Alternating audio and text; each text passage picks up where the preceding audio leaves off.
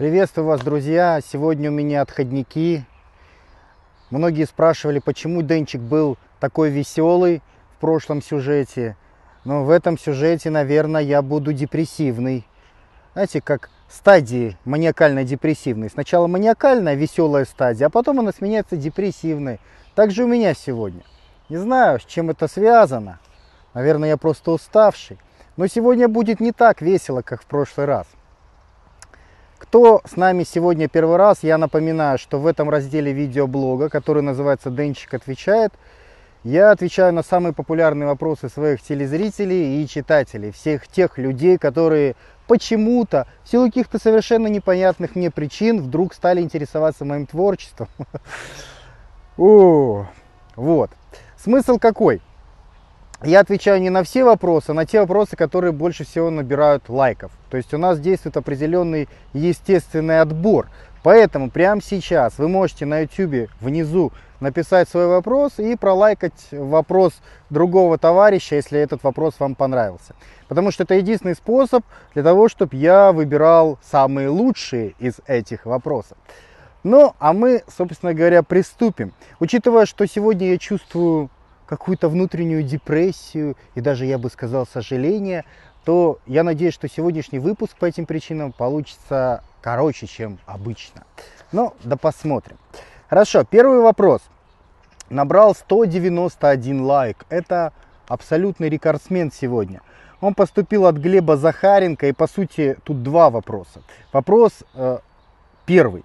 Денис, Тебя не расстраивает, что лидеры, Денчик отвечает, в большинстве своем школьники, которые часто не то чтобы не могут грамотно написать, но даже сформулировать вопрос, что вопросы эти часто абсолютно тупые.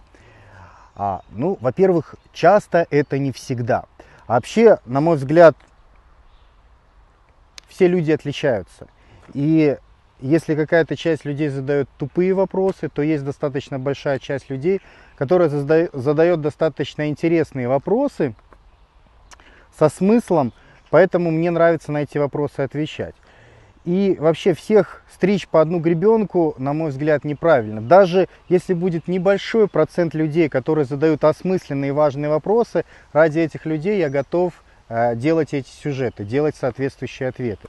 Ну и кроме того, я так же, как и вы, эгоист. Поэтому я делаю то, что мне нравится. Мне нравится отвечать на эти вопросы, поэтому я на них отвечаю. Ну, и с этой точки зрения это, наверное, самый весомый довод. И второй вопрос от Глеба Захаренко. Он спрашивает, ты консерватор? Если бы СССР не распался, твоего блога, скорее всего, бы не было, так как в стране была жесточайшая цензура. Несмотря на это, ты Хотел бы вернуть Союз? Консерватор. Консерватор, мне кажется, это не совсем корректно сравнивать Советский Союз и консервативные пристрастия.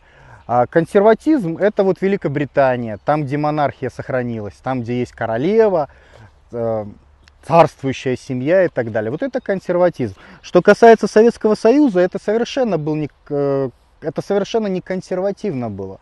Потому что э, коммунистическая идеология, она пришла на смену монархической идеологии. И Советский Союз возник на месте Российской империи. Соответственно, Российская империя и монархия, да, это была консервативная концепция. А то, что пришло вдруг ей на смену после революции, это было что-то новое. То есть это было совершенно не консервативно. Поэтому консерватизм в этом плане не совсем хорошее сравнение, на мой взгляд. А теперь по поводу цензуры. У меня очень большие сомнения, что если бы Советский Союз продолжал сейчас существовать, э, не было бы моего блога и не было бы интернета. Очень большие сомнения. Вот ты говоришь по поводу цензуры. Э, на поздних этапах Советского Союза, 80-е годы, когда началась так называемая гласность, цензуры было гораздо меньше, чем сейчас в Америке. Вот в Америка очень такая страна специфическая в том плане, что там очень мощно работает пропагандистская машина. Ну, моют потребителям мозги по поводу того, что там русские плохие, а мы там сверхчеловеки, самая лучшая нас, на, нация на земле, что мы несем демократию на крыльях своих самолетов во все страны мира и так далее и тому подобное. Барашки слушают и верят во всю эту ересь. Почему? Потому что пропаганда. Все очень жестко контролируется, что бы там ни говорили. Вот. Э, в Советском Союзе на поздних этапах пропаганды не было. И в принципе это одна из причин, почему Советский Союз был уничтожен. Поэтому вопрос пропаганды, он тоже, видишь, какой двойственный, не все так однозначно. Ну и в качестве примера, ведь у нас есть страна, а, которая очень похожа на Советский Союз. Пусть это бледное подобие, но тем не менее, это коммунистический Китай. Вот коммунистический Китай во времена СССР был очень слабый. То есть, если бы Советский Союз не развалился, то сейчас э, это было бы государство на порядке более мощное, чем современный Китай. Но это уже не будем сейчас эконом, экономико-политические моменты обсуждать. Мы обсуждаем интернет, пропаганду и так далее. В Китае есть интернет? Есть. Поэтому, если бы Советский Союз продолжал существовать, и в Советском Союзе был бы интернет, и не было бы никаких проблем с этим, абсолютно. Так, следующий вопрос. Алексей Белов. «Э, ребята, внимание, видел вчера Дэна в Минске с его девушкой. Она очень полная, 85 плюс. Теперь вопрос. Дэн, ты не хочешь показывать людям свою девушку из-за того, что она полная и когда ее увидят, все поймут, что ты не гуру в плане девушек. Вопрос набрал аж 174 лайка. Как волнует людей этот вопрос, однако. Ну, что я должен сказать? Да, действительно, это так. Моя девушка очень ужасная, страшная, некрасивая и жирная. Настолько, что я стесняюсь ее показывать. Хотя нет, не так. Не так. На самом деле у меня нету девушки. Я настолько убогий, что мне никто не дает, и мне приходится выдумывать, что у меня есть девушка. Вообще, если бы этот вопрос был в прошлой передаче, я бы, наверное, придумал бы что-то более такое заковыристое. Но сегодня у меня депрессивная стадия, поэтому особо шутить не тянет. И вот весь сегодняшний выпуск, он будет в таком минорном тоне. Вот вы постоянно ждете от меня что-то такого мажорного, радостного, а жизнь, она вносит свои коррективы в нашу действительность. Поэтому ни хрена вам сегодня радостного. А, зачем? а да, я ж не объяснил, зачем, зачем. Я же обман... Девушки у меня нету. Не так, девушки у меня нет. Я вынужден обманывать, что у меня есть девушка. Вообще мне ж никто не дает, но я вынужден обманывать для того, чтобы вы покупали мои методики. Я вообще думаю следующий выпуск сделать по пикапу. Вот, соответственно, если выпуск по пикапу, то как это девушки нет? Наоборот, должна быть девушка. А тут, если все узнают, никто ж методику покупать не будет. Поэтому верьте мне, друзья. Flow, flawless. Flawless. 173 лайка. У него аж три вопроса. А, четыре выпуска подряд, э, вопрос набирал 100 лайков, в последнем вообще 300. Но Денчик до сих пор не ответил, не ответил. Пролайкайте еще, парни, пожалуйста, дело принципа. Ребята, я когда переписываю вопросы, распечатываю их, может быть определенное количество лайков. На следующий день я, допустим, снимаю, там еще через день я, допустим, выкладываю этот сюжет. Если за эти пару дней там какой-то вопрос набирает дополнительные лайки, то они уже все равно эти вопросы не входят в сюжет. Там может, вы можете открыть, там Денчик отвечает 10 или 5, там некоторые вопросы могут быть по 300 и по 400 лайков. Но паровоз уже давно ушел, понимаете. Актуально количество лайков э, где-то дней через 7-10, когда я, собственно говоря, смотрю, кто больше всего набрал лайков, и выбираю вопрос. Но это такая, вступление. Итак, три вопроса. А, такие, блиц Натурал ли Семенихин, твое мнение? Знаешь ли ты канал Блок Торвальда? И третий вопрос. Может ли Украина после всего вернуть себе Крым? 173 лайка. А, ну, самый простой второй вопрос. Кто такой Блок Торвальда, я не знаю. Ну вот нет времени у меня все смотреть в интернете и отслеживать. Я вообще очень занятой человек. Мне последнее время даже киношку некогда посмотреть. Все работаю, работаю. Не о себе думаю, о вас о стране пекусь. Фу ты, блин. Короче, натурал ли Семенихин?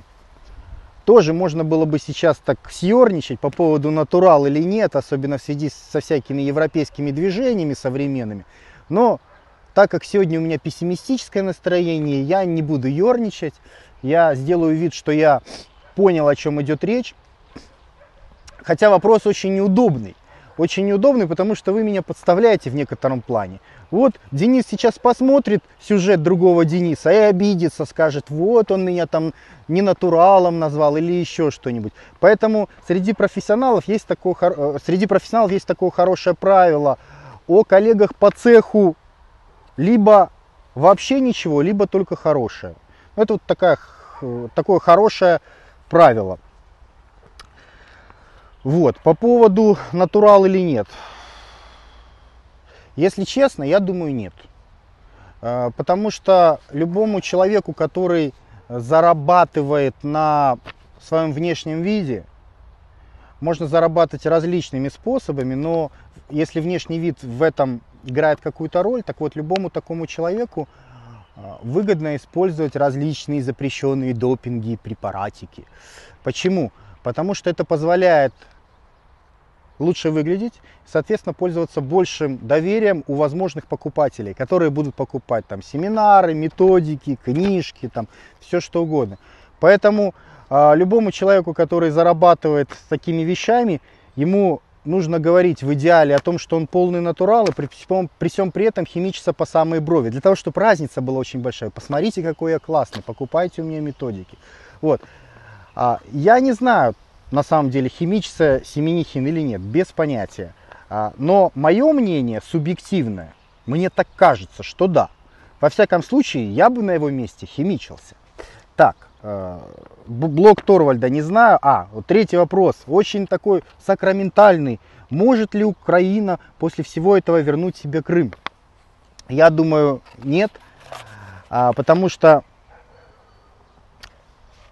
в политике действует закон джунглей, закон силы. Кто сильный, тот и прав. Можно, конечно, верить в демократию, в равенство, там, выбор народа, ну и всякую прочую ересь, но это все придумано для барашков, чтобы манипулировать их мнением. На самом деле все очень просто, как в джунглях, как вот с динозаврами было миллионы лет назад, так и сейчас ничего не поменялось. Кто сильный, тот и прав. Поэтому для того, чтобы Украине вернуть Крым, а, ей нужно, чтобы она была сильнее, чем Россия, либо чтобы Россия была слабее, чем Украина. Вы себе можете это представить? Я себе это представить не могу, потому что Россия последние 10 лет очень значительно усиливается, новая программа перевооружения, огромное количество ресурсов и так далее и тому подобное. Поэтому, собственно говоря, я не вижу вообще никаких альтернатив и возможностей для Украины в плане возвращения Крыма. Вот вообще никаких. Ведь э, Россия в свое время, в 60-х, по-моему, годах, дала Крым Украине, а, потому что ей это было выгодно, это было политическое решение. Сейчас Россия забрала Крым у Украины, потому что ей это выгодно. Понимаете? Тут же вопрос очень такой простой. Есть субъекты политики международной, такие, допустим, как Россия, как США, а есть объекты, маленькие государства, ну, такие, например, как Италия, такие, например, как Беларусь, такие, например, как Украина и так далее и тому подобное. То есть те государства, у которых сил нет, и поэтому они вынуждены подчиняться праву сильнейшего. Поэтому Украина самостоятельно, она ничего не может сделать в плане Крыма. Единственное, что может в этой истории сыграть, это другой сильный игрок. Другой сильный игрок это США. США заинтересован в ослаблении России, поэтому США заинтересован в том, чтобы Крым был украинский. Но я не уверен, что это получится. По ряду причин, не буду сейчас глубоко вдаваться в политику, но задумайтесь над одним простым фактом. Э, вы в Крыму видели хоть одного человека, который говорит по-украински? Я ни одного человека не видел вообще. Вот я 9 лет в Крыму пробыл, вот каждое лето я ездил в свое время, работал, там отдыхал и так далее. За все это время ни один человек со мной не говорил по-украински. Соответственно, что? Соответственно, это русскоговорящий регион, и даже если туда вводить войска, чтобы его как-то себе а, вернуть назад, то противостояние будет не только со стороны России, но противостояние будет и со стороны местного населения. Поэтому, честно говоря, не вижу вариантов возможных возвращения Крыма. Немесис гладиус. Эктоморфное телосложение. Денис, зачем эволюция создала людей с эктоморфным телосложением? У него ведь нет никаких плюсов. Кожа до кости, тощие мышцы и почти нет жирового резерва. Заведомо низкий потенциал выживаемости. Тогда зачем оно существует и почему эктоморфы до сих пор не вымерли? Я сам ярко выраженный эктоморф. Даже один килограмм набрать большая проблема. Часто завидую тем, кто парится сбросом лишнего веса. 145 лайков. А, надо пояснить, да, у нас существует три типа телосложения. Эндоморфы – это такие жирные товарищи. А, эктоморфы – это такие дрыщи, костлявые, у которых нет жира. И мезоморфы – это такие атлетические товарищи, у которых много мышц, мало жира, они идеально подходят для бодибилдинга. Вот. Сейчас мы говорим о эктоморфах, то есть тех товарищах, у которых жира нет, но и мышц нет. Это, как правило, тонкокосные конституции с очень быстрым обменом веществ. А, и вот человек спрашивает, какой, какая польза для эволюции таких людей? Почему такая адаптация выработалась? А, польза и заключается в том, что мало жира. Мало жира, маленький вес – маленький вес, соответственно, проще совершать любую работу. Вы, если вспомните своих знакомых э, классических октоморфов, вот в школе с кем вы учились, вы, скорее всего, э, поймете, что это, как правило, были э, достаточно выносливые люди.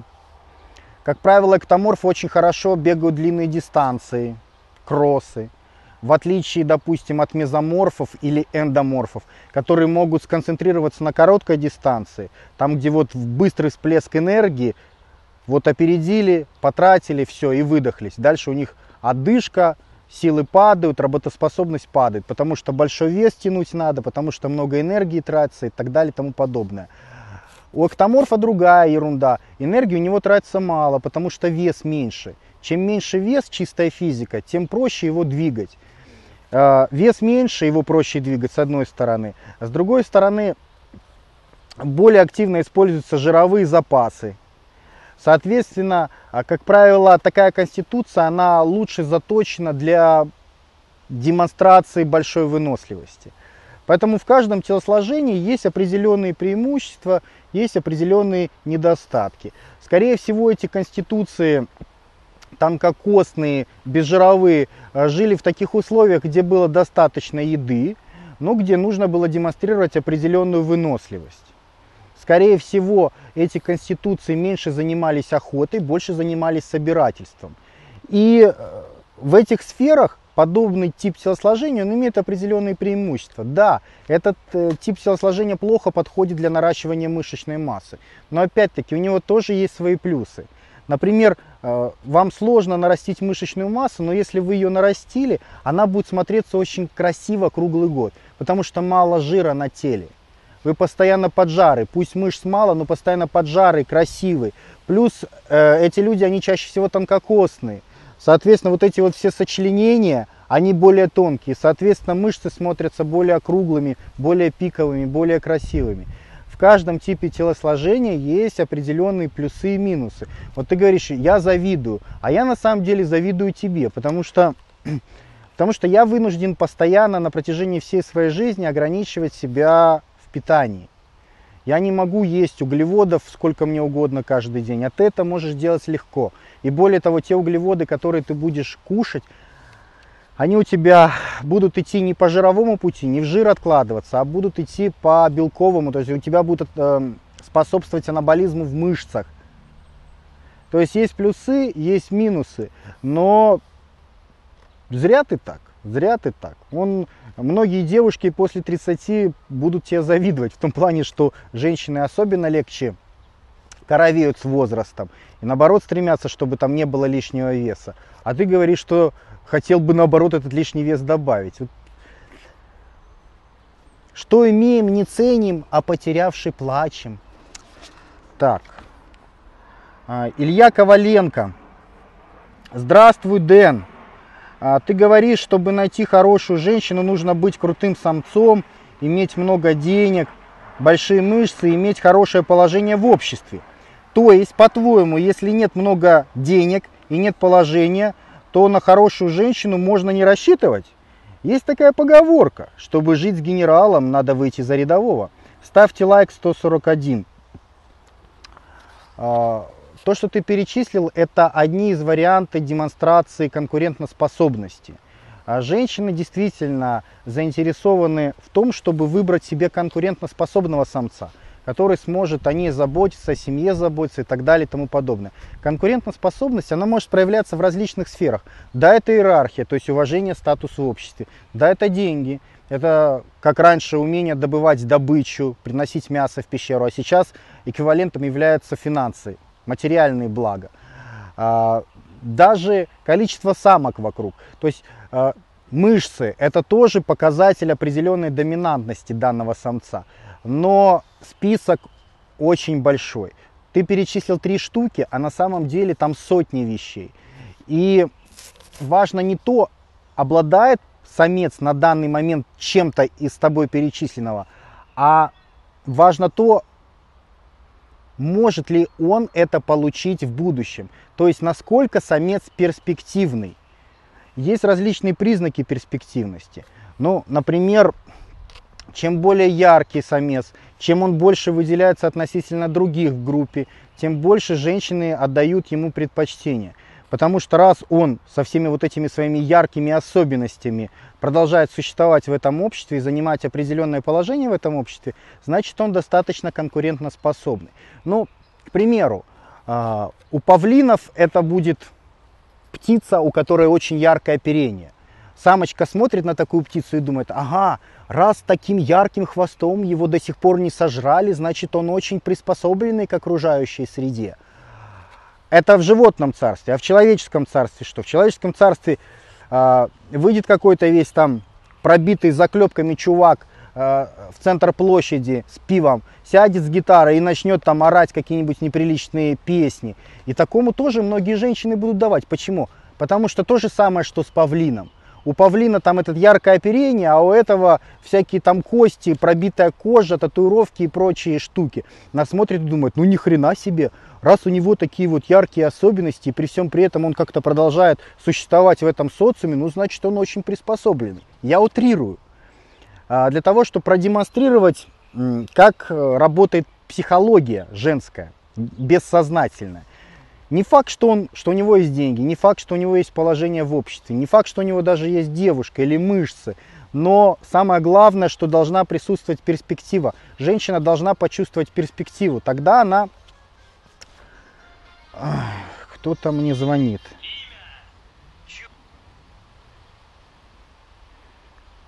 Все заняты. Вот, вот любят мне звонить в самый неподходящий момент.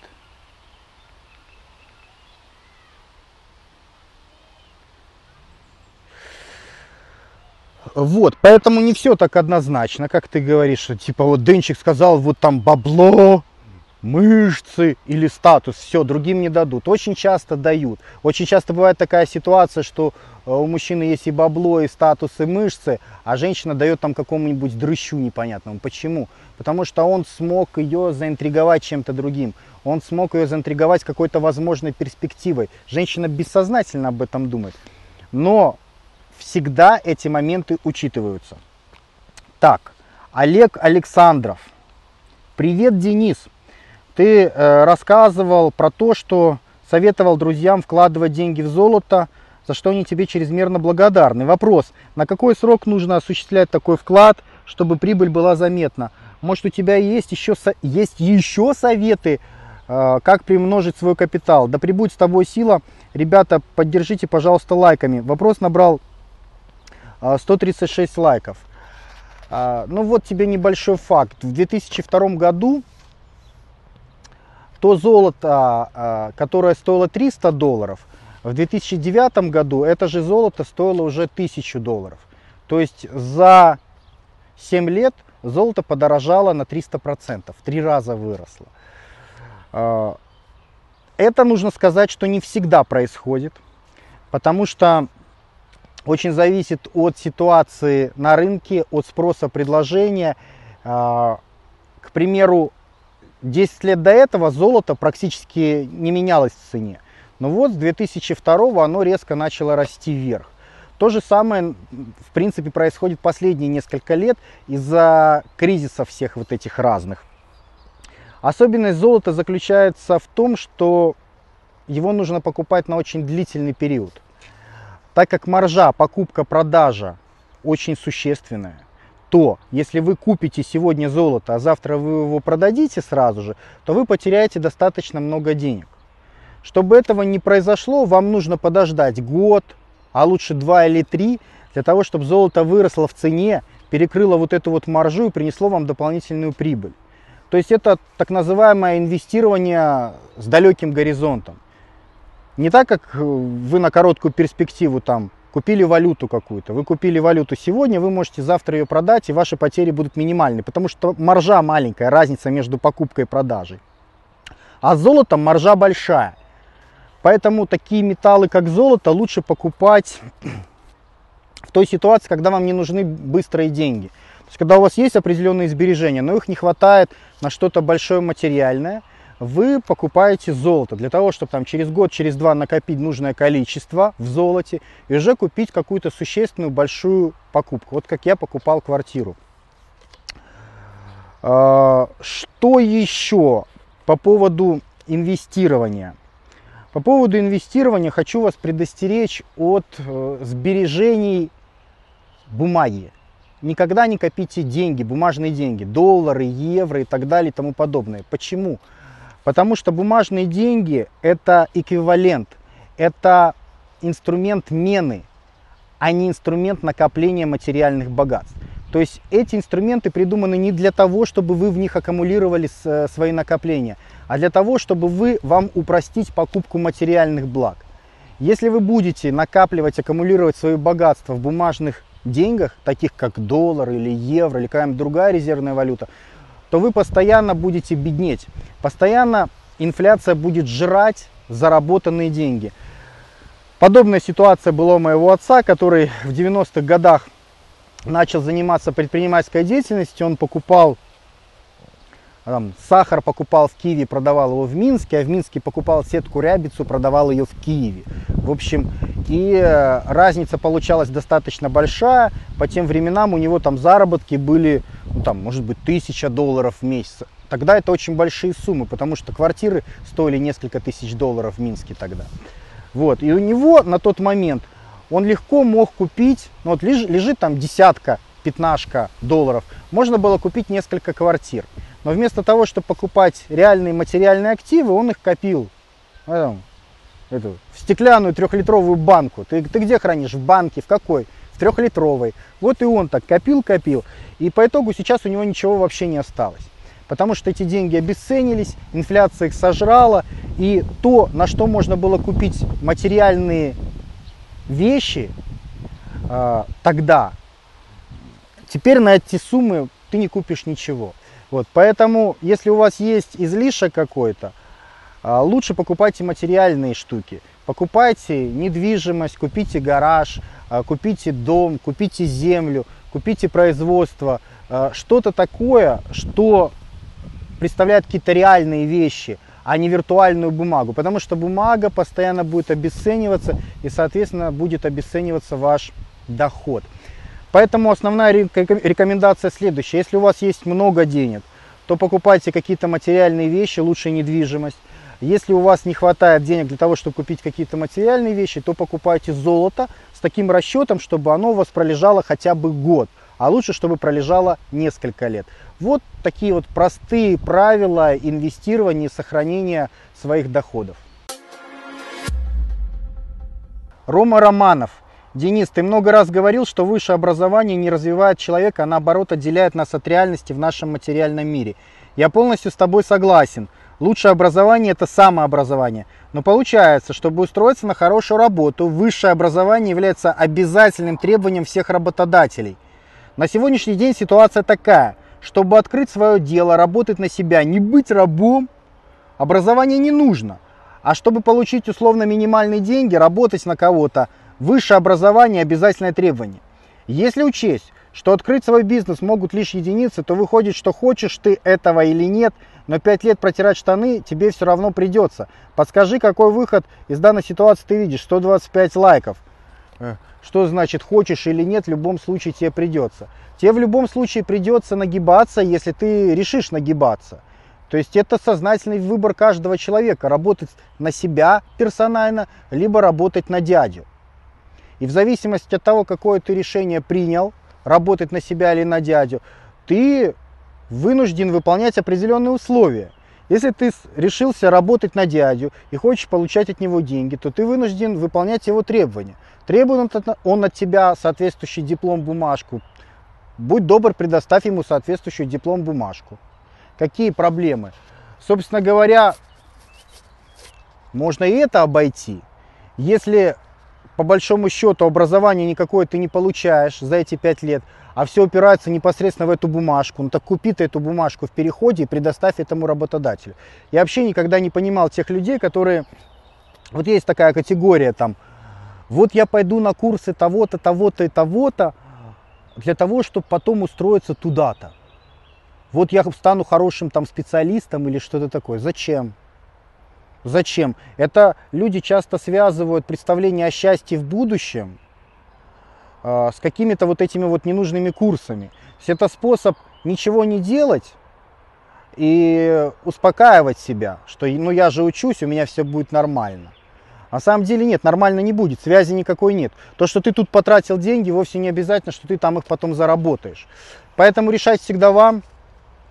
А, если там работодатель уперся рогом, ему нужна какая-то бумажка, он так распечатайте ему эту бумажку, купить ее в переходе. Купить все равно будет гораздо дешевле, чем потратить 5 лет времени невозобновляемого ресурса и еще и кучу денег для того, чтобы получить эту бумажку. Очень дорогая бумажка обходится.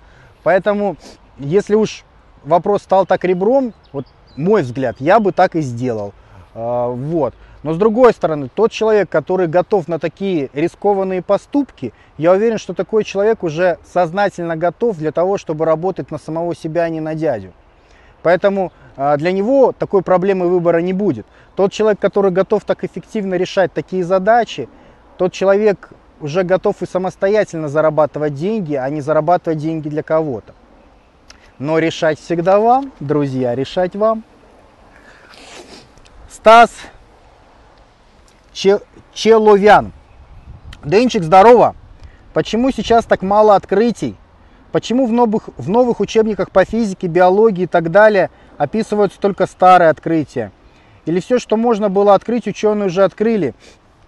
Меня вводит это заблуждение. Скажи, пожалуйста, что ты думаешь по этому поводу? Ребята, поддержите лайками. А вопрос набрал 122 лайка. Раньше наука развивалась очень интенсивно, потому что она была связана с вопросом выживания. Раньше была блоковая система миропорядка. Был Запад, НАТО, западная цивилизация, и были страны Варшавского договора, был СССР. Они между собой постоянно конкурировали. Кто лучше накачается? И кто лучше накачается, тот и победит в противостоянии. Поэтому наука шла семимильными шагами. От науки забыла, э, от науки зависело насколько эффективно будет развиваться прогресс, насколько эффективно будет э, вооружаться армия, развиваться армия и так далее и тому подобное. Вот, поэтому было так много открытий в различных сферах, поэтому были сделаны сумасшедшие заделы. Конкуренция порождала прогресс, необходимость порождала прогресс. После того, как мы проиграли в этом противостоянии, после того, как нас разграбили, растоптали, э, конкурент исчез. А раз исчез конкурент, то уже смысла соревноваться нет никакого. Это вот как два спортсмена, они вышли на беговую дорожку, и вот они стартанули. И, и второй, вторым никто не хочет быть. И они друг на друга смотрят и стараются бежать дальше, дальше, быстрее, быстрее, быстрее. Сил нету, они все равно рвут жилы. А теперь представьте, что спортсмен вышел один на эту беговую дорожку. А второй там инвалид где-то там, ковыляет с одной сломанной ногой. Будет ли этот спортсмен стремиться рваться вперед? Нет, конечно. То же самое с наукой. Пропал стимул, пропала конкуренция, пропала борьба. Поэтому нет никакого развития. Поэтому нет никаких открытий в современной науке. Идет такая стагнация. А во времена Союза наука была очень в части. И инженер-ученый это была уважаемая профессия. Вот, кстати, следующий вопрос тоже связан с этой темой. Федор Коперников. Денис, почему в интернете и на ТВ так много англоязычных научно-познавательных передач, где торжествует именно наука, а из русскоязычных эзотерика, мистика, инопланетяне, тайные загадки. 106 лайков. А, действительно, очень много передач научно-познавательного характера, таких как Discovery, там, географические различные каналы, они э, традиционно западные, американские. С чем это связано, я не задумывался раньше. Вполне возможно, это тоже связано с нашим проигрышем. Почему? Потому что ресурсов меньше, денег меньше, соответственно, субсидирование различных отраслей, в том числе и телевизионных, тоже меньше. Ведь посмотрите, западная цивилизация имеет огромное количество зрителей и огромное количество ресурсов, прежде всего материальных. В таких условиях э, включается борьба за материальные ресурсы, борьба за этих зрителей. И в таких условиях э, вынуждены заполняться даже те ниши, которые традиционно менее интересны. Что более интересно? Более интересно эмоциональная, эзотерика, мистика, инопланетяне и так далее. То, что стимулирует животные чувства и инстинкты людей.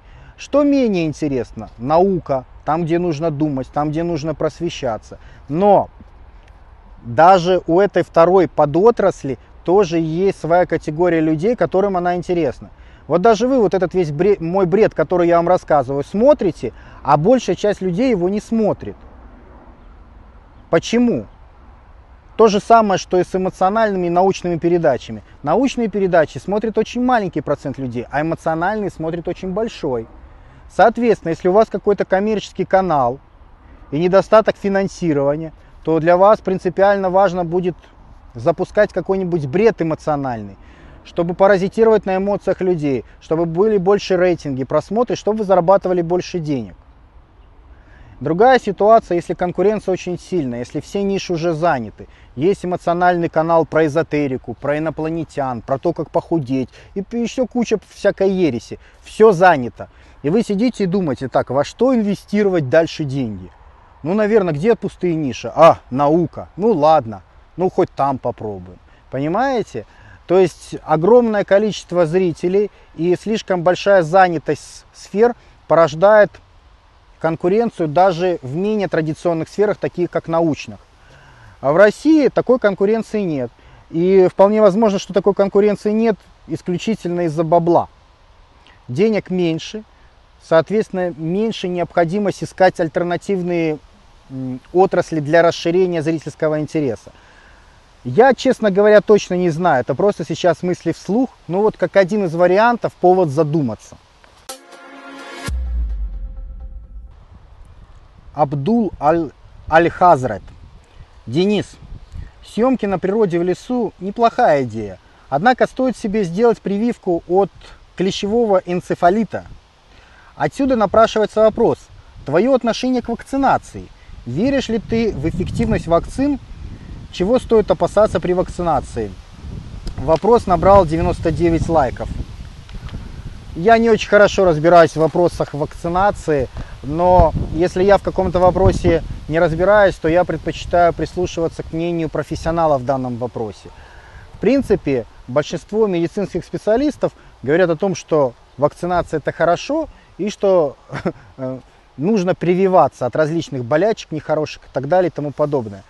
А, кроме того, сам по себе я знаю, что а во времена Средневековья было огромное количество страшных эпидемий и болезней, таких как, допустим, чума, там всякие виды чехотки, проказы и так далее и тому подобное. В общем, те болезни, а, которые мы сейчас смогли победить, победить в том числе и с помощью вакцинации. Поэтому, по-видимому, это хорошая мысль. Во всяком случае, есть ряд болезней, которые уносили не просто половину населения, там, большую часть, там, три четверти населения умирало а, в средние века от таких вещей, как, допустим, чума. Сейчас этого нет. Соответственно, какой можно сделать вывод? Вывод можно сделать, что медицина продвинулась вперед, вакцинация работает. Насколько хорошо она работает? Как широк перечень тех вещей, от которых нужно прививаться, я не знаю. Это вопрос более узкому специалисту, профессионалу в данной сфере. Я краем уха слышал что-то насчет того, что не все вакцины желательно делать, что многие плохо работают, либо вообще не работают, с одной стороны. Но с другой стороны, и этих людей больше, которые говорят о том, что вакцины это, это хорошо, и что сейчас весь наш окружающий мир активно использует вакцинацию. Поэтому, так как я не специалист, я буду придерживаться мнения большинства. На мой взгляд, это более проверено. А, мистер а, Растикана. Привет, Дэн, наступило лето, и все опять повылазили на великах. Отсюда резонный вопрос, а какая вообще польза от каждодневной езды на велике? Способствует ли он только похудению, либо накачке мышц, и вреден ли он для мужиков? Ну ты понимаешь о чем. Долгое сидение на своей простате. Поддержите лайками, ведь на великах почти все катаются, а мало кто знает. 96 лайков. По поводу накачки мышц очень большие сомнения. Я почти уверен, что мышцы от этого не будут накачиваться.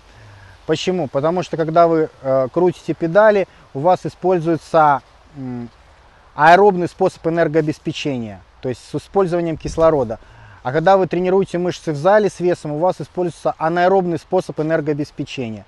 Для нас, как культуристов, важно то, что мышцы растут от анаэробного гликолиза. То есть, когда используются бескислородные способы энергообеспечения, когда нужно много энергии, но быстро. Когда вы едете на велике, у вас нужно мало энергии, но долго. Поэтому воспользуются аэробные способы энергообеспечения. Особенность этого способа заключается в том, что от него мышцы вообще ни хрена не растут. То есть мышц от этого не будет никаких. Это первое. Что касается жира. Э, сжечь жир возможно, э, потому что во время аэробных э, окислительных реакций действительно запасы жировые, они горят. Но они горят очень мало. Поэтому для того, чтобы ощутить жиросжигание, вам, во-первых, нужно контролировать свой рацион питания. Иначе вы там полдня на велике покатались, потом выпили два стакана кефира и получили те же самые калории, которые потратили. Чтобы это не произошло, нужно контролировать эти два стакана кефира, контролировать рацион. Если вы его не контролируете, то жир гореть от этого не будет. А, первый момент. И второй момент, нагрузка должна быть достаточно длительная. Так как энергии тратится калорий очень мало, соответственно, для того, чтобы хоть что-то у вас там сгорело, вы должны вот сесть на этот велик и крутить педали там от часа и пошло вперед. Теперь по поводу простаты. Да, нагрузка на простату присутствует, да, могут быть проблемы. Можно ли как-то это избежать? Есть два варианта. Можно не садиться на сиденье и постоянно на ногах это делать. Но способ этот не очень многим понравится. Хотя есть люди, которым нравится на ногах это делать. Но а, сидушки есть специальные. Я уже, блин, совсем охрип с вами. А, есть специальные сидушки анатомические для мужчин. Суть в том, что там а, в середине сидения дырка или полость какая-то, для того, чтобы не создавалось давление на простату. Поэтому, если вы часто гоняете на велосипеде, то потратьтесь и закажите себе хорошее анатомическое сиденье, чтобы у вас не было с простатой никаких проблем. Так, Дмитрий Александрович, э, Денис, такой вопрос. Я много времени провожу наедине с собой. Это хорошо или плохо? Бегаю один, плаваю один, на тренировке хожу один. И дома много времени провожу в своей комнате перед компьютером. А друзей много потерял из-за того, что они часто пьют и, занима... и заниматься не хотят, а иногда и травку курят. Я решил жизнь свою изменить. Девушки тоже нет. Что посоветуешь? Лайкаем, кому интересно. Ну, надо искать девушку, надо искать. Но когда сидишь с компьютером дома, там девушек вокруг мало. Поэтому, чтобы найти, нужно куда-то вот выходить э, в какую-то вот такую местность, где они шарятся. В парках можно охотиться, там рядом в каких с какими-нибудь выставочными центрами, Сейчас наступает лето, и многие самочки будут э, выбираться тоже на охоту. Так что это будет такая двойная охота. Вы на них охотитесь, они на вас охотятся. Вот такая замечательная пора. Вот, возвращаясь к вопросу. Как там, кто там, Амар Хаям, кто там говорил, я уже не помню, лучше быть одному, чем с кем попало. Поэтому, э, честно говоря, нет ничего страшного в том, что ты не хочешь водиться с теми друзьями, которые делают тебя слабее. Ведь они делают тебя слабее, они там бухают, они там курят травку, они там разлагаются морально и там через 15-20 лет превращаются в полных уродов. Знаете, сколько у меня таких в школе было? Ох, иногда приезжаю к себе на район старый, смотрю, ходят какие-то чмошники, половина уже спилась, другая половина наркоманы, третьи выглядят как будто бы им 50-60 лет. Это вообще ужасно, ужасно и прискорбно. Поэтому нет ничего страшного, что вы не хотите э, дружить с теми людьми, которые вас ослабляют. Э, правильным будет выбор тех людей, которые вас усиливают. Но опять-таки, для того, чтобы вокруг были такие люди, нужно предпринимать какие-то попытки. Нужно идти в спортивные секции, нужно идти в какие-нибудь кружки по интересам. Но нужно пытаться, нужно пытаться завести такие знакомства, которые вам будут интересны. Если вы постоянно сидите дома и жалеете себя о том, что вот вокруг одни уроды, то значит вы центральный. Ну, то есть надо что-то предпринимать, надо что-то делать. А в целом ничего страшного. Есть вообще категория людей, которые любят одиночество. Я тоже люблю побыть один. Я люблю посидеть, там, подумать, что-то на своей доске пописать, какие-то заметочки в тетради. Так. В этом нет ничего страшного. Вы погружаетесь в себя, и толпа вас может отвлекать. Но, так как человек животное социальное, нам какой-то социум по-любому нужен. Для того, чтобы мы себя комфортно чувствовали. Нам нужны там какие-то самочки вокруг, там какие-то люди иногда, чтобы пару слов сказали. Скажут пару слов, вы в них разочаруетесь и снова там пару суток без людей. Но вот иногда оно должно происходить. Вот. Так. Э, человек с ником расширение мировоззрения. Набрал 90 лайков. Пишет, Денис, как произошла Вселенная и законы эволюции? Как все это появилось? А, почему ты эволюционист, а не э, креационист? 90 лайков. Э, ну, для начала, для справки, люди должны понять, о чем ты спрашиваешь. Есть эволюционная теория происхождения Вселенной, о том, что и жизни вообще на планете, о том, что от более простых вещей жизнь постепенно эволюционировала в более сложные, и так появился человек.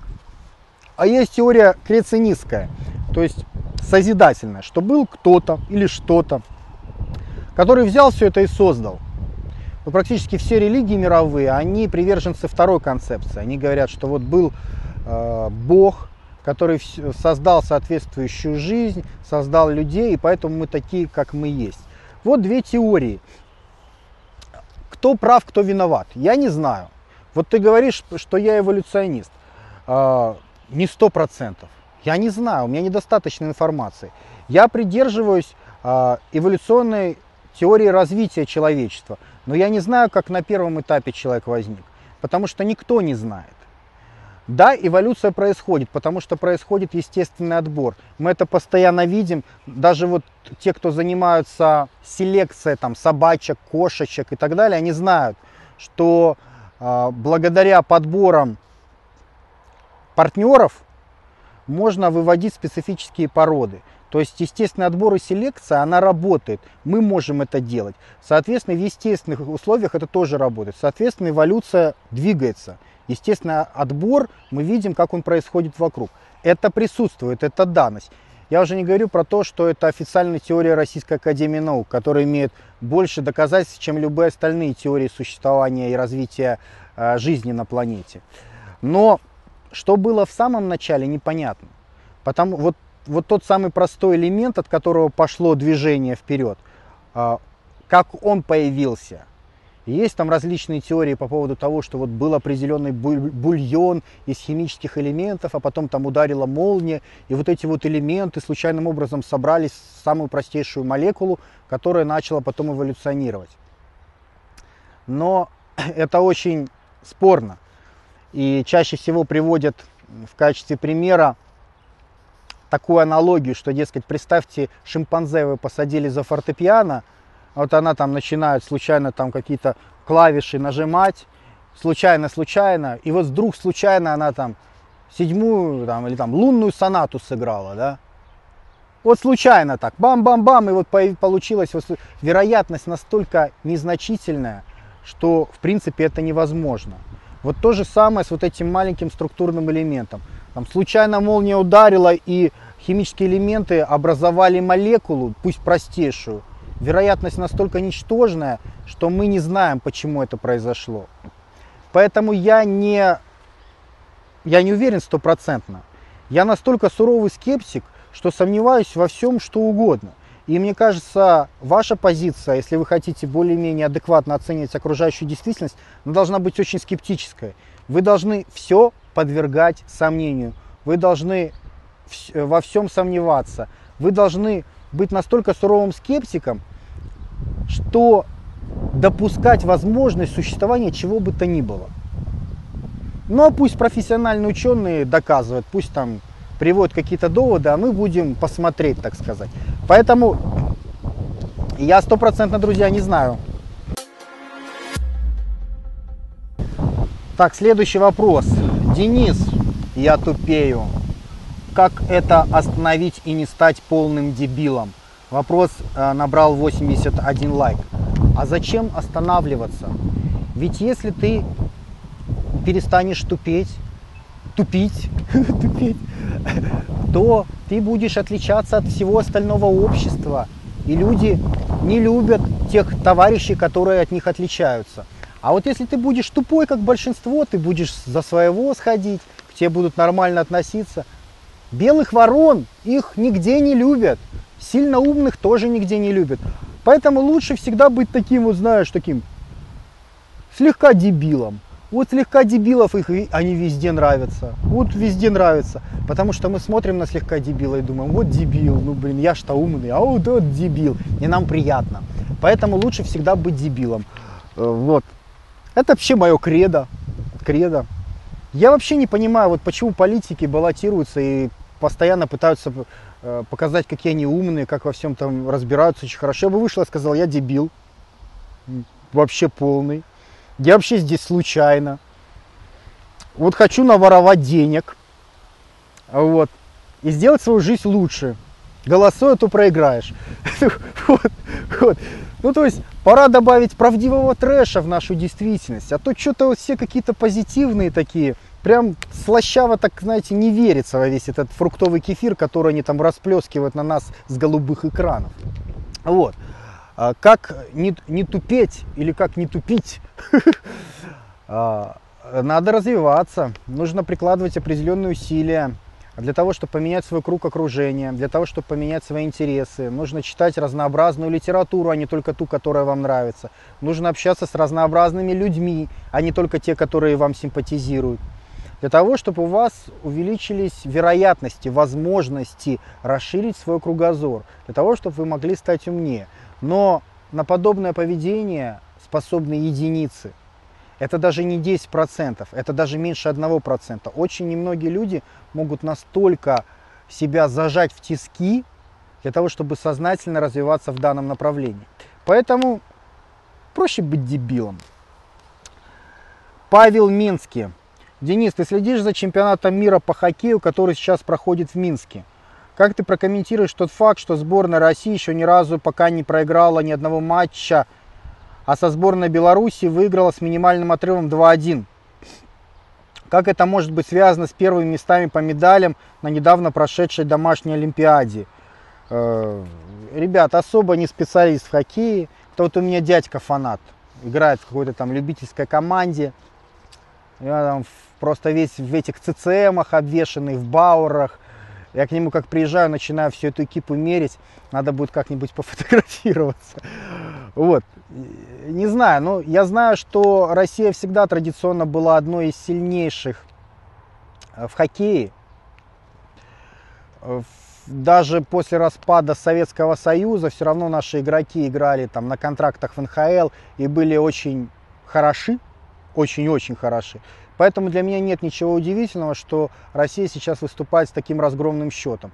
Кроме того, Россия сейчас вообще на подъеме, а подъем он идет сразу во многих сферах. И спорт это одна из важнейших сфер, потому что спорт это элемент пропаганды. Вот во времена Союза мы постоянно выпендривались на спортивных состязаниях. Для нас всегда было очень важно, как там фигурное катание, как биатлон, как тяжелая атлетика, как хоккей. Мы постоянно пытались показать, что мы крутые перцы.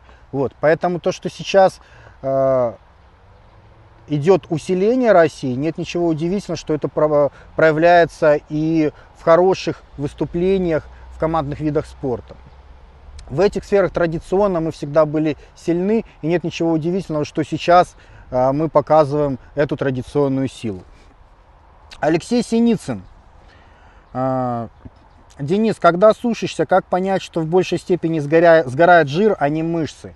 Ведь на сушке силовые показатели не получится удержать, так как в пище мало углеводов, гликогена мало.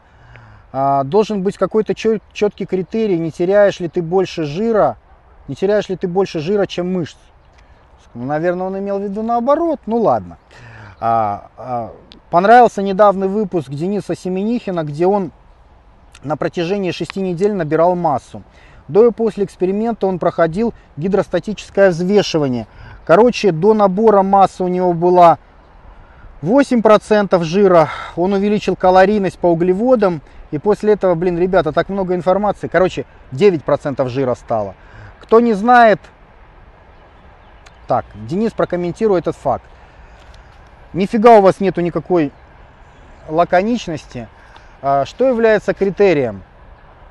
Сгорает жир или сгорают мышцы? Самым главным критерием являются ваши силовые.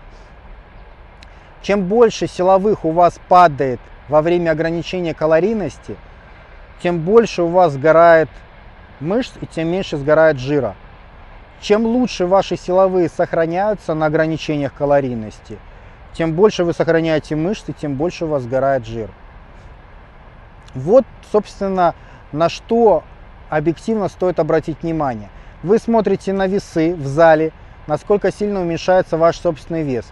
Первый момент. И второй момент, вы смотрите, как сильно у вас падает рабочий вес на снарядах. Если вы на 1 килограмм похудели, а рабочие веса остались прежними, то, скорее всего, вы мышц не потеряли, вы потеряли в основном жир. Соответственно, если, допустим, у вас вес упал на килограмм, тот же самый, а при всем при этом рабочие веса снизились, там, к примеру, процентов на 10, то это говорит о том, что вы потеряли очень много мышц. Вот такой важный критерий, как рабочие веса нужно учитывать. Есть, есть, конечно, более кучерявые и более точные методики взвешивания.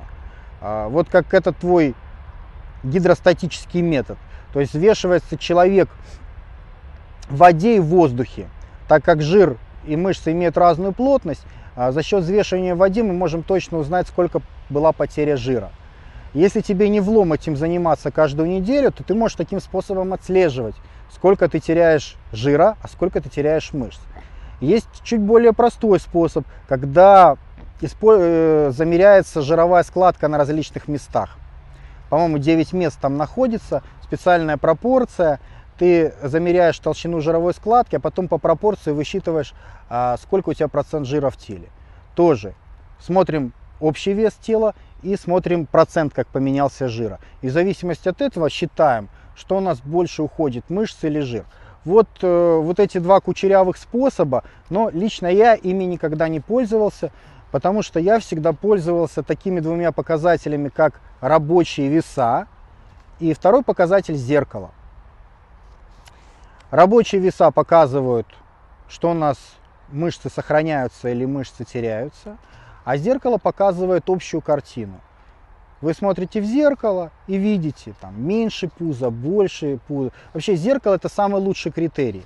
А можно забить на весы, можно забить э, на рабочий, на собственный вес, на вес э, на снарядах. Но если то, что вы видите в зеркале, вас удовлетворяет, значит вы на верном пути.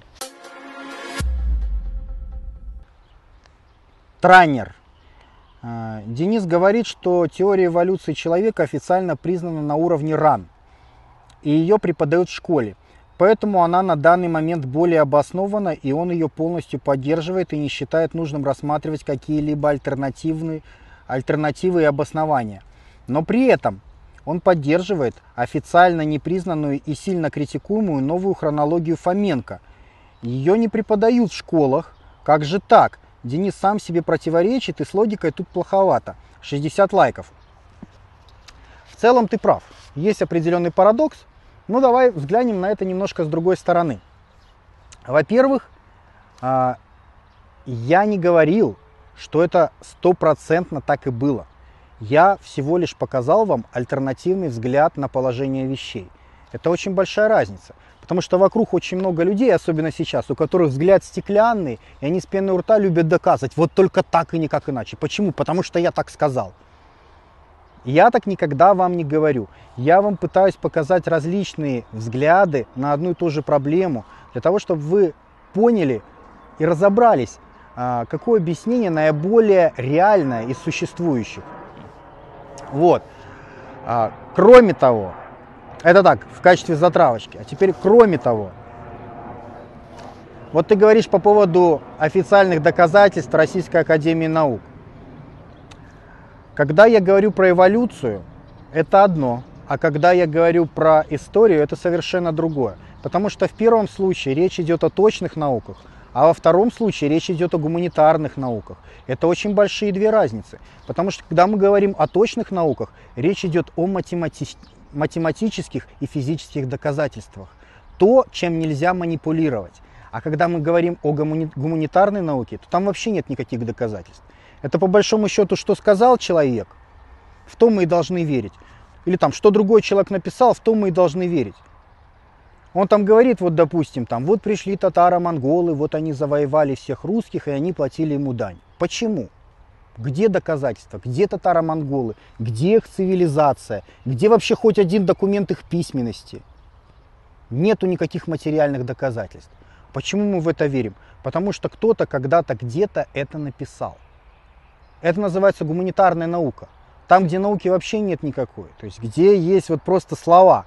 Там один Вася сказал другому, а через три века это стало официальной научной концепцией.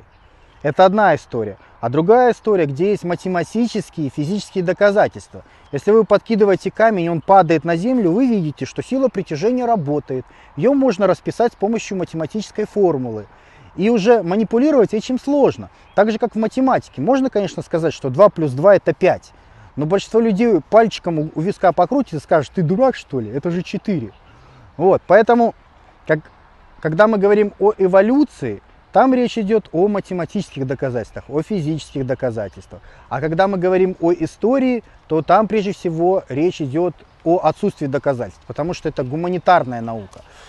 Поэтому в этом плане я себе больше позволяю критиковать историю и меньше позволяю критиковать эволюцию. Вот такая вот моя позиция. Кроме того, возвращаясь к теории Фоменко и Носовского, все уже совершенно не так однозначно, как ты говоришь.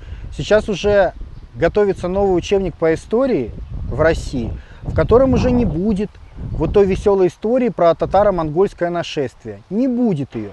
Потому что уже официальная концепция Российской Академии Наук поменялась. И в этой концепции уже нет для чужеродного татаро-монгольского завоевания. А что же будет в современных учебниках? А в современных учебниках будет информация о гражданской войне между русскими и русскими не будет татаро-монгольского ига.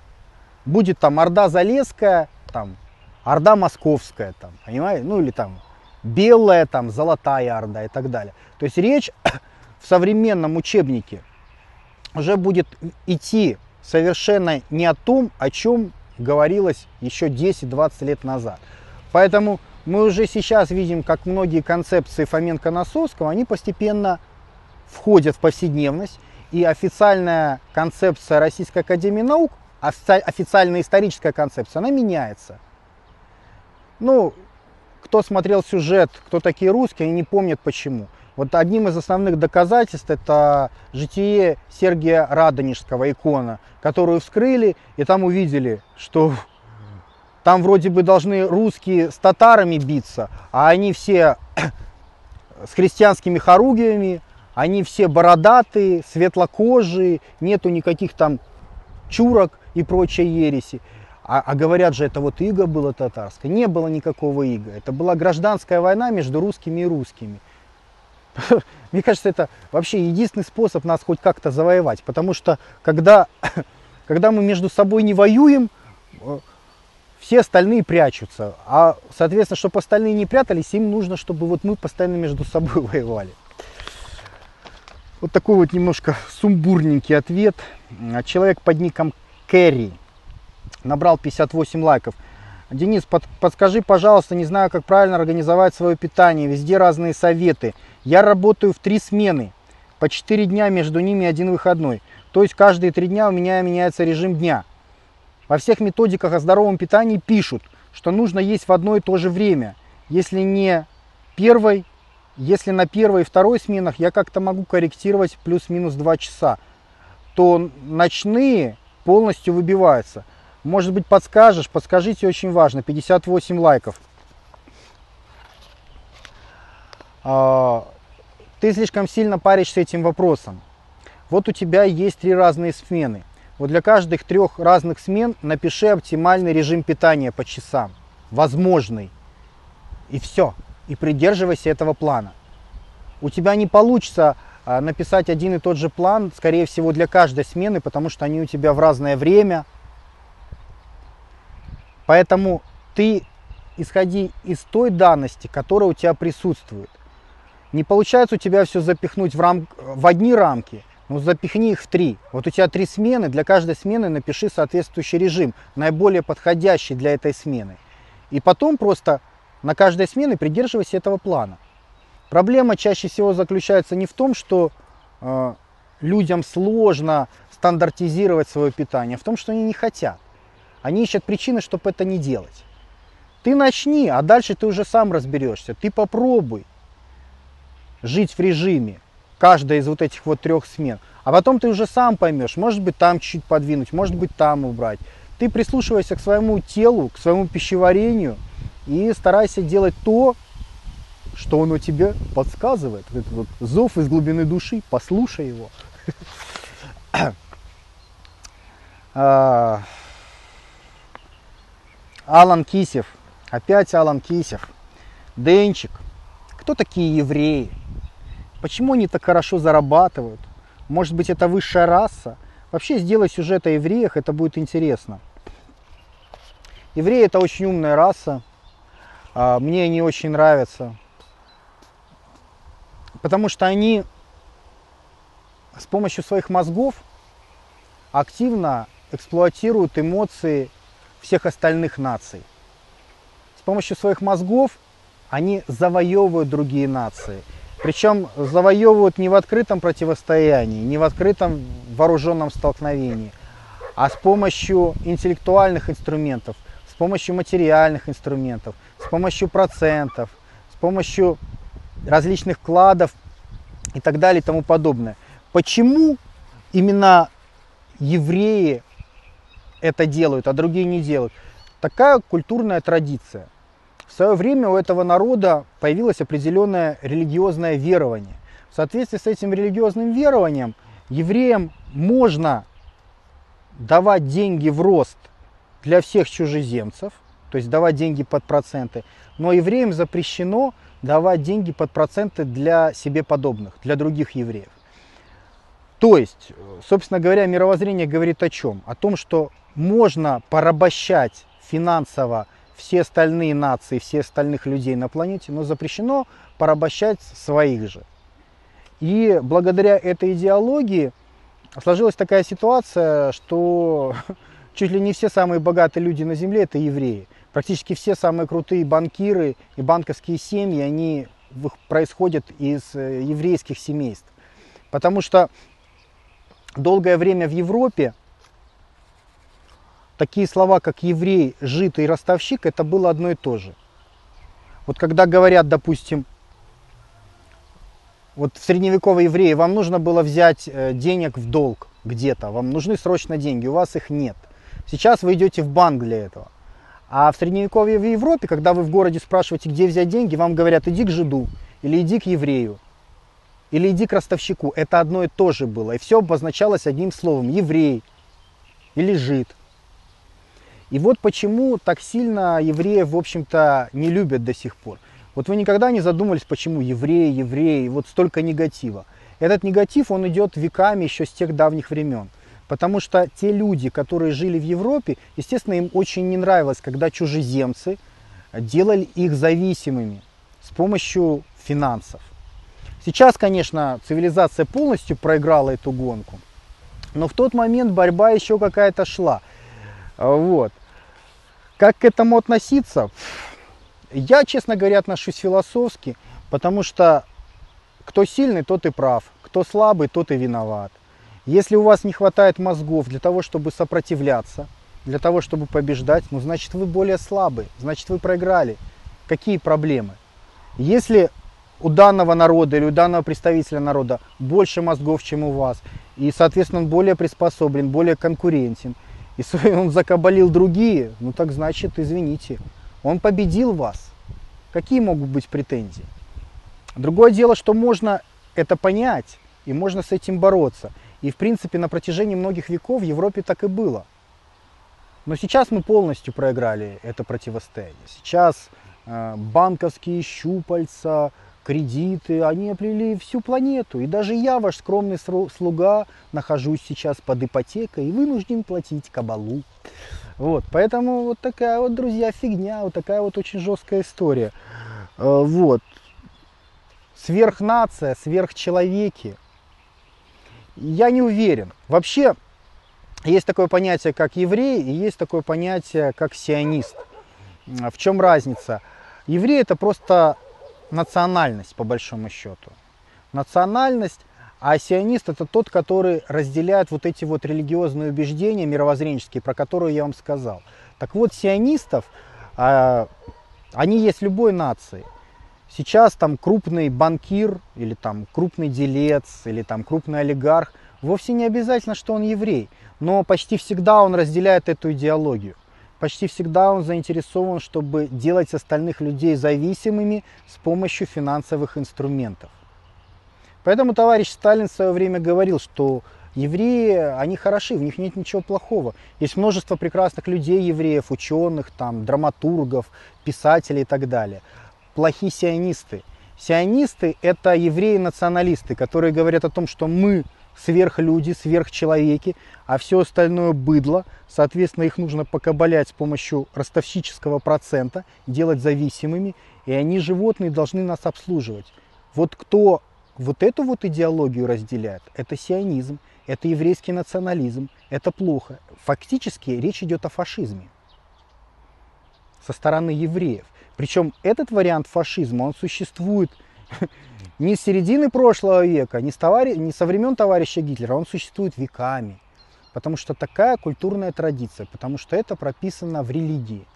Вот скажите, в какой еще религии написано, что вот деньги в кредит, пожалуйста, вот всем чужим, кто не разделяет нашу веру, давай, а своим собственным не давай. Вы где-то еще такое встречали? Мне кажется, это вот один из основных источников, почему именно среди евреев так много богатых людей – и так много известных банкиров, предпринимателей и так далее и тому подобное. В общем, это люди не глупые. Люди не глупые, которые используют большинство глупое вокруг.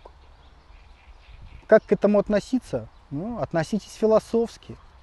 Относитесь философски. Но чем больше вы это будете понимать, тем проще вам будет этому противостоять. Тем проще вы сможете использовать данную ситуацию себе на выгоду. Следующий вопрос от человека под ником «Расширение мировоззрения». На этот раз вопрос набрал 53 лайка. Дэн, за кого будешь голосовать на выборах президента Украины? За Чака Норриса. Но, ребят, во-первых, э, во-первых, я не гражданин Украины, чтобы голосовать. У меня вид на жительство в Украине, поэтому я не буду голосовать. А вот. Но даже если бы у меня был паспорт гражданина.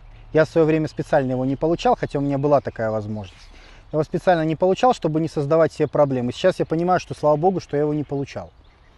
Что, что потому что ничем, ни к чему хорошему, как я вижу, это не привело.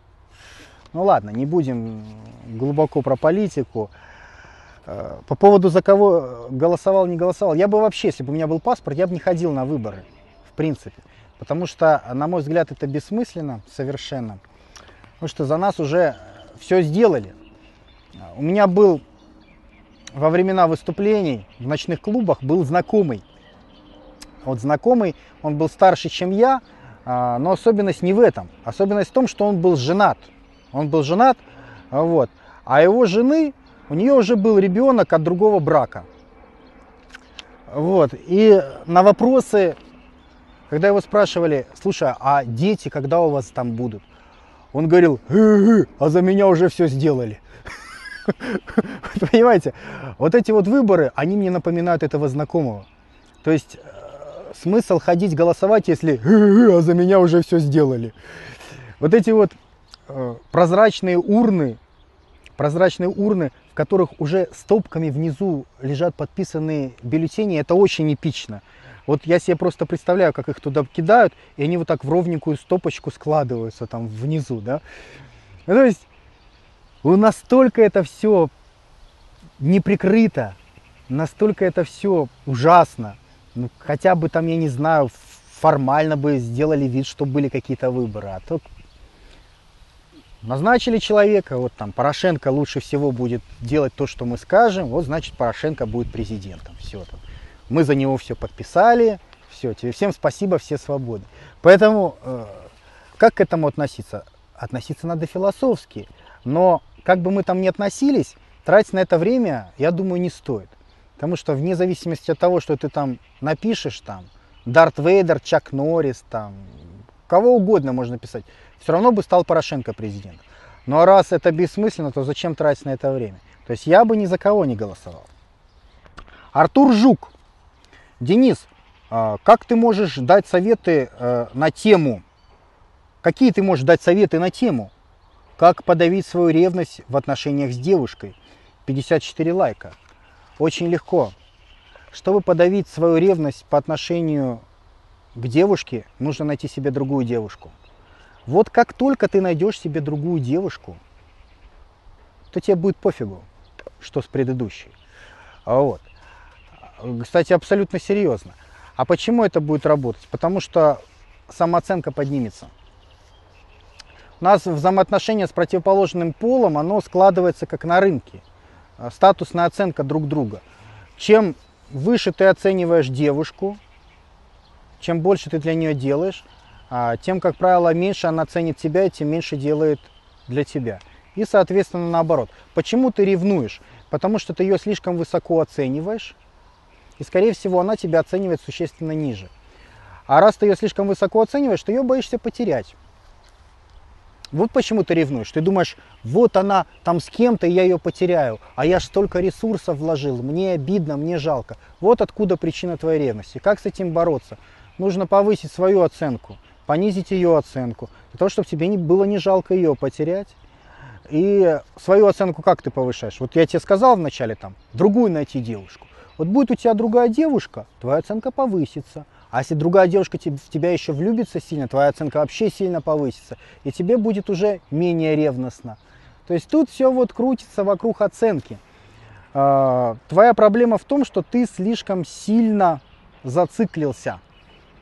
И эта зацикленность, она вредит твоим взаимоотношениям. Потому что женщина это чувствует. Она, же, она чувствует, как ты постоянно бегаешь вокруг нее на цирлах.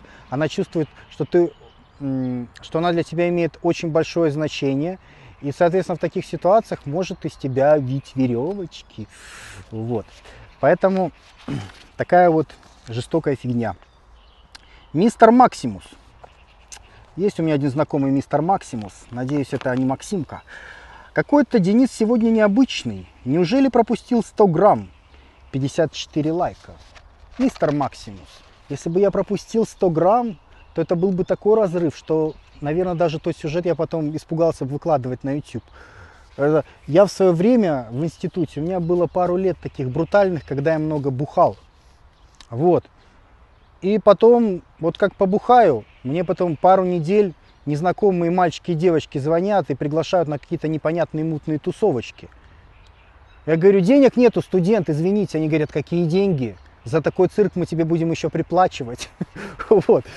Поэтому от алкоголя у меня крышняк, ну не знаю как сейчас, но раньше срывало капитально.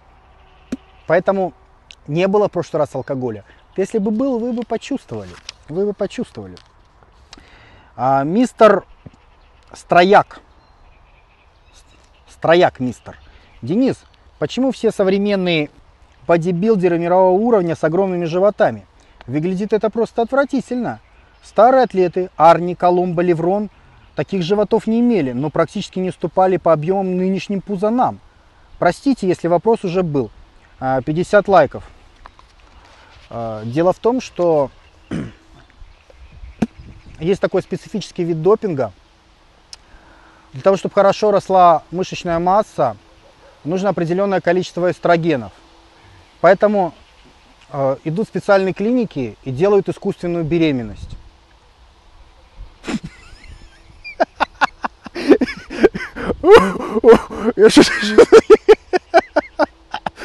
Ладно, что-то меня к концу начинает крыть. А дальше можно поразмышлять о том, как эту искусственную беременность делают и в каких позах. Но, но не буду, пожалею себя. А, суть в чем? Мне кажется, две основных причины. Во-первых, жрут много, а во-вторых, гормонов больше, чем раньше. Сейчас атлеты существенно больше, чем во времена Арнольда. Больше масса, больше верх. Соответственно, и мышцы кора должны быть шире, толще. Для того, чтобы весь этот массивный верх таскать, и основание должно быть более массивным. Первая причина. Вторая причина. Приходится для того, чтобы раскармливать такие огромные тушки, приходится больше жрать. Больше жрать, соответственно, большая нагрузка на ЖКТ, больше приходится забивать животы и так далее и тому подобное. Животы разбиваются. Это, кстати, на мой взгляд, вообще основная причина. Именно больше объем пищи, который кушают современные атлеты по сравнению с атлетами прошлого. И третья причина – это гормоны.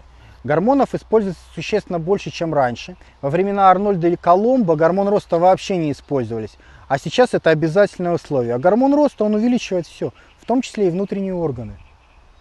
Если есть предпосылки. А человек, когда жрет, как не в себя, то предпосылки есть, как вы понимаете. Вот и получается, что по итогу все эти факторы перекладываются и а, у человека большой живот. Но основная причина это, конечно, объем еды. Даже бывает, культурист садится на массу, начинает много хавать для набора, и у него животяра здоровый становится, разбивается. Потом он садится на сушку, у него все меньше, меньше, меньше меньше. Вопрос еды, он очень существенный. Так, Последний вопрос на сегодня. А, Денис, почему все иностранцы, в частности американцы, считают нас злым народом? Спасибо заранее. 40, а, 43 лайка. А, потому что так работает пропаганда. Так работает пропаганда. Народ ничего не решает. Люди в других государствах, которые считают русских плохими, злыми и так далее, это не их мнение. Это мнение, которое пропаганда им навязывает. Почему?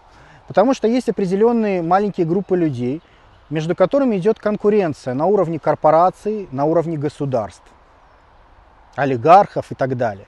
И, соответственно, для того, чтобы реализовывать и защищать свои интересы, им приходится сталкивать государство – для того, чтобы это было возможно, должен работать соответствующий пропагандистский аппарат.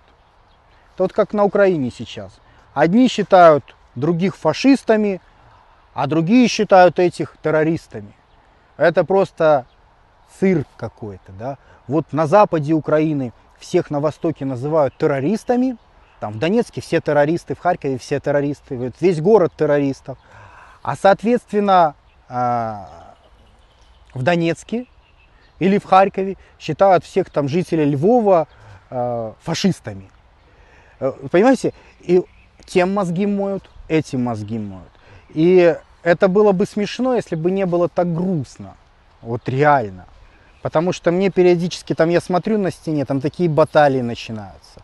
Одни кричат, там, вы фашисты, другие, вы террористы, там, верни Крым, третье, десятое. И я понимаю, что по сути, что первая группа людей, что вторая группа людей ничем не отличаются. Почему? Потому что мозги промыты пропагандой. У тех мозги промыты одной пропагандой, у этих мозги промыты другой пропагандой. Люди сталкиваются, там, брат на брата идет. Фактически в Украине уже идет гражданская война. Люди друг друга убивают. Ради чего? Ради каких-то вот искусственных идеалов. Им говорят, мы лучше, чем вы. Давайте защищать свою самобытность. Они хуже, чем мы. Давайте их резать, давайте их в ножи. Ну, и в конечном счете за вот эти вот никчемные лозунги люди готовы даже умирать. Те люди, которые говорят на одном языке. Только вдумайтесь, насколько это глупо. Вот, то же самое и в Штатах. Для того, чтобы у людей нагнетать негатив, там работает пропаганда против русских.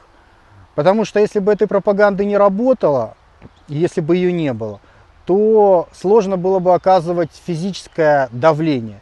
Ну как вы будете оказывать давление на русских там, где угодно, если ваше население говорит, они же нормальные ребята, что? они в своем праве. Как вы сможете что-либо делать, если у вас народ не будет негативно настроен? Поэтому народ нужно негативно настраивать. Вот поэтому э, на Западе так не любят русских. Э, вот, говорят, мы злые. А всегда говорят, это ж не новая история. Сто лет назад говорили, 200 лет назад говорили, в Крымскую войну говорили, сейчас говорят – а, во времена а, Фридриха говорили, во времена Наполеона говорили, во времена Гитлера говорили, Карла XII говорили. Они все постоянно говорят, что там вот русские там убогие, плохие, мы их накажем. Там Карл XII сначала говорит, так, все, они плохие, мы пойдем их накажем. Пришли, наказали. После этого кто там? Фридрих сказал, все, сейчас пойдем накажем. Так пошли быстро до Москвы, что аж в Берлине поход окончился. После этого проходит э, Наполеон говорит, все, сейчас полностью накажем. Мы всю Европу наказали, сейчас пойдем русских накажем, они плохие, они не демократичные. Мы при, привьем им наши европейские демократические ценности. Наполеон идет, идет, идет. Так шел долго до Москвы, что ж в конце в Париже поход закончился. Проходит чуть-чуть времени. Гитлер говорит, говорит, я утвердил план Барбаросса. Мы сейчас до конца этого года будем в Москве, всех накажем, привьем наши европейские демократические ценности. Но с Гитлером, с Гитлером пришлось подольше повозиться, э, 5 лет, ну 4 по факту, 4 года, но в конце концов опять в Берлин. Вообще в Европе есть такая замечательная традиция, раз в 100 лет ходить в Россию получать там пизды. Вот я не знаю, уже вроде бы даже чисто статистически можно было сделать какие-то выводы, что лучше туда не ходить. Ну вот раз пришел пизды получил, ну, ну ладно второй, ну может быть случайно, ну, ну третий раз пизды, четвертый. Зачем? Если постоянно все равно отгребаешь. Вот сейчас Обама говорит, там, как он сказал, Россия региональная держава, нужно там прийти и принести какие-то свои демократические цены ценности. Ребята, пожалуйста, пожалуйста, ну, я понимаю, традиция, это же дело святое. Это вот как на, ну, как на Новый год наши бухают, так у европейцев, по-видимому, раз в сто лет нужно прийти в Россию, получить пизды. Им тогда спокойнее дышится, они чувствуют какую-то свою ну, значимость для этой цивилизации, я не знаю. Вот. Но по поводу злые мы или не злые. А, вот смотрите по факту, какая была штука в 91 году. В 91 году мы полностью нагнулись, мы полностью разоружились, мы уничтожили Варшавский договор, мы э, убрали войска от границы, мы ушли из ГДР, мы устранили вооружение, мы отодвинули войска, мы сделали все для того, чтобы раскрыться и показать, вот мы, мы, мы по сути отложили оружие в сторону. Зачем мы это сделали? Мы это сделали в расчете на то, что будет разрядка. Зачем это Горбачев делал? Горбачев дурачок меченый. Он думал, что ну вот раз мы так вот в сторону меч отложили, то сейчас и противник вроде бы тоже отложит меч, и мы начнем лобзаться, обниматься, и будет счастье на земле. Мы ликвидировали Варшавский договор в расчете на то, что будет ликвидировано НАТО. Потому что НАТО было создано для противостояния с блоком. Мы свой блок уничтожили. НАТО уничтожилось? Нет. НАТО отодвинулось? Да нет, вот оно уже наоборот к России подошло. Может быть, они ракеты отодвинули? Да нет, вот они все ближе и ближе подвигают. Но вот если смотреть по факту, кто злой, а кто хороший, если смотреть на системные вещи, мы полностью раскрылись, мы полностью нагнулись и сказали, вот мы какие хорошие, любите нас, давайте все будет хорошо, давайте все будет по-европейски. А что нам в ответ? А нас в ответ, в ответ обманули.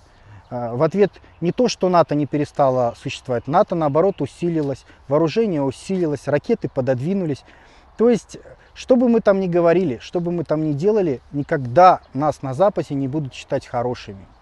Всегда они будут проводить политику, направленную на то, чтобы демонизировать русских, о том, на то, чтобы говорить о том, что русские там убогие, там несчастные и вообще они злые, они хотят завоевать весь мир, хотят весь этот мир покорить и сделать нам бобо. Вот, поэтому нет ничего удивительного, что большинство людей на Западе верят в эту ересь. В таких условиях, ну что я вам рекомендую? Ну относитесь к этому философски. Относитесь к этому философски. В следующий раз, когда у вас начнется такая полемика, и там кто-то начнет там тявкать о том, что Россия плохая, там, или что мы убогие и все такое прочее, вы вспомните Карла XII, вы вспомните Фридриха, вы вспомните Наполеона, старика Адольфа вспомните, напомните вашим милым оппонентам все эти красочные, известные в мировой истории события. И я думаю, сразу же отношение несколько изменит свой фокус после этой информации. Ну, а у меня на сегодня все, друзья. Это был выпуск блога экстремального самосовершенствования. Раздел Денчик отвечает. Если вы хотите задать какой-то свой скаберзный вопрос для меня, то это можно сейчас сделать на YouTube внизу, написать вопрос и пролайкать чужой вопрос. Хотя вы можете, конечно, пролайкать и свой вопрос. Большинство так и делает, я знаю. Пишет вопросик и сразу сам себе лайк, лайк такой, оп, типа думает, я поставлю лайк один, а второй уже пойдет легче. Ну, в общем, как бы там ни было, будут ваши вопросики конкурировать. И в следующем блоге я буду отвечать на те из них, которые больше всего наберут лайков. Хорошо, друзья, с вами был Денис Борисов. Я вам желаю удачи, успеха и да пребудет с вами сила, друзья.